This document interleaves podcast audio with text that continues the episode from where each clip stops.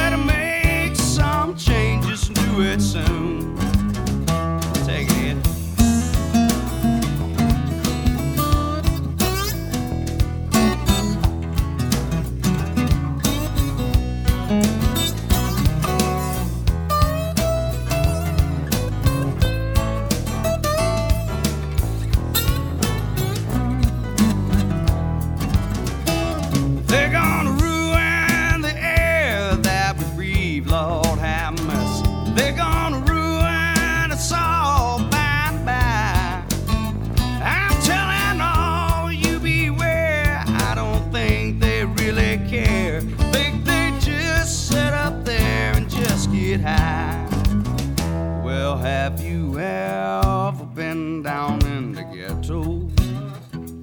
Have you ever felt that cold wind blow?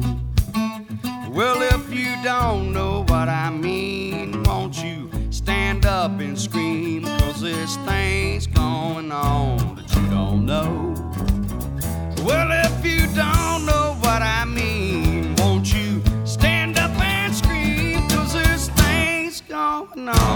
you don't know.